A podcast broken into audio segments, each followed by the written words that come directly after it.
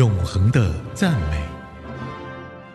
A.C. Gabriel 说：“一天一诗篇，烦忧离心田。”让我们一起来默想诗篇，学习祈祷，操练赞美。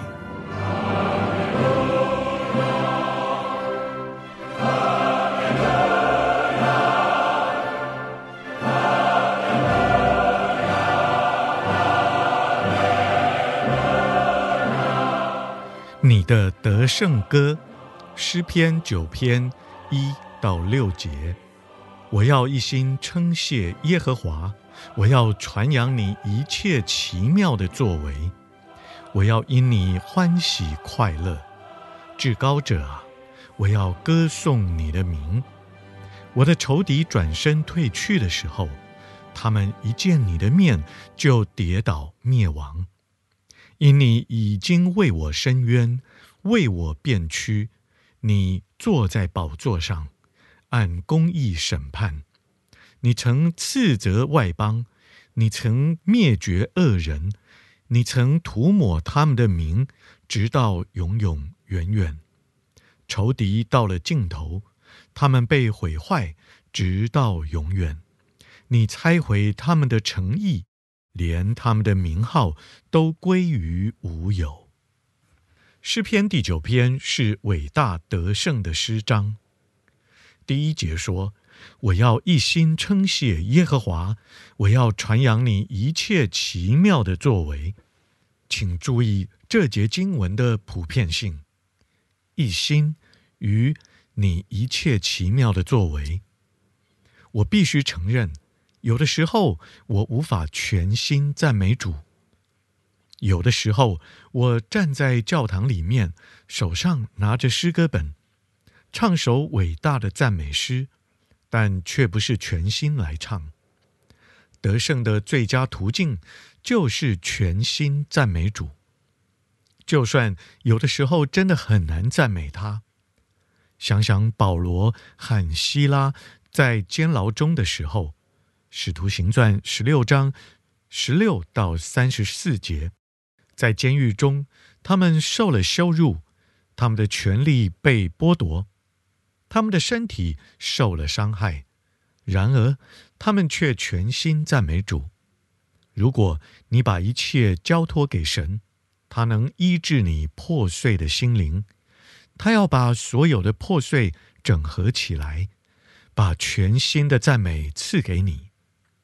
不要只是为了环境赞美神，要因他的所事而赞美他。第二节说：“我要因你欢喜快乐。”或许你无法因环境或你的感觉而快乐，或许你甚至无法因着神为你所定的计划而喜乐，但你永远可以因主喜乐。腓立比书四章。四节，今天你就可以在主里面喜乐。第二节说，因为他是配得你的赞美的，我要因你欢喜快乐，至高者啊，我要歌颂你的名。这篇诗篇的要旨很简单：如果你的动机是正确的，上帝就站在你这一边。他坐在宝座上，照着他所要的方式管理他的世界。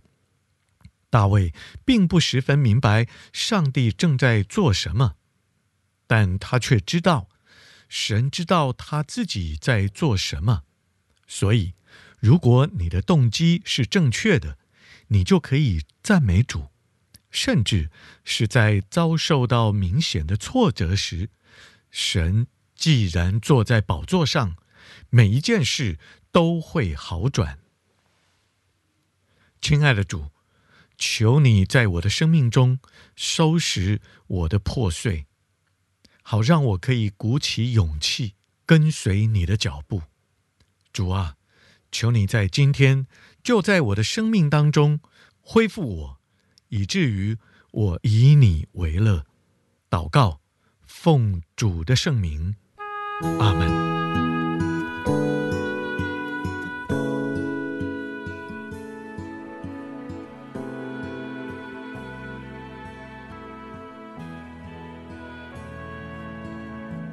诗篇十七篇，耶和华啊，求你听闻公义，侧耳听我的呼吁，求你留心听我这不出于诡诈嘴唇的祈祷。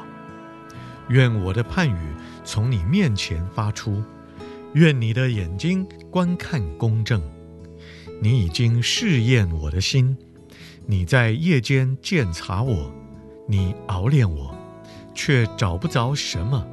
我立志叫我口中没有过失。论到人的行为，我借着你嘴唇的言语，自己谨守，不行强暴人的道路。我的脚踏定了你的路径，我的两脚未曾滑跌。神啊，我曾求告你，因为你必应允我。求你向我侧耳，听我的言语。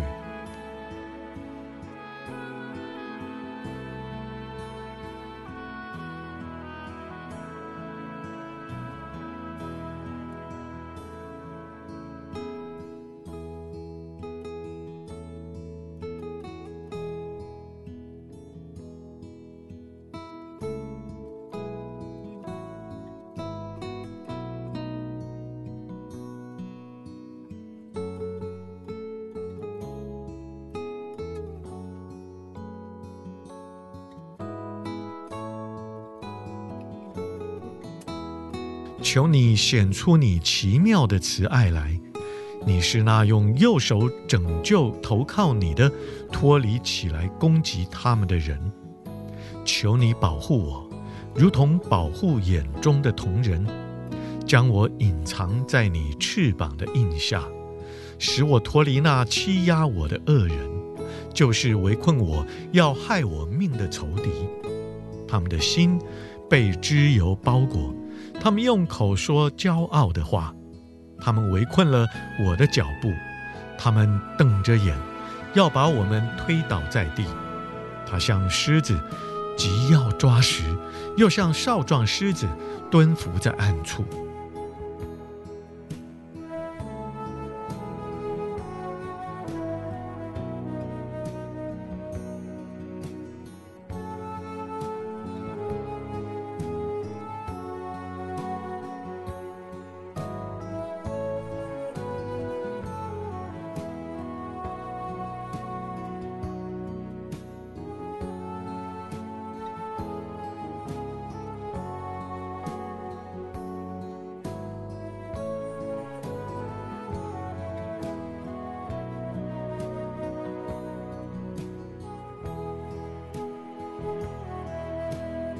耶和华，求你起来，前去迎敌，将他打倒，用你的刀救护我命，脱离恶人。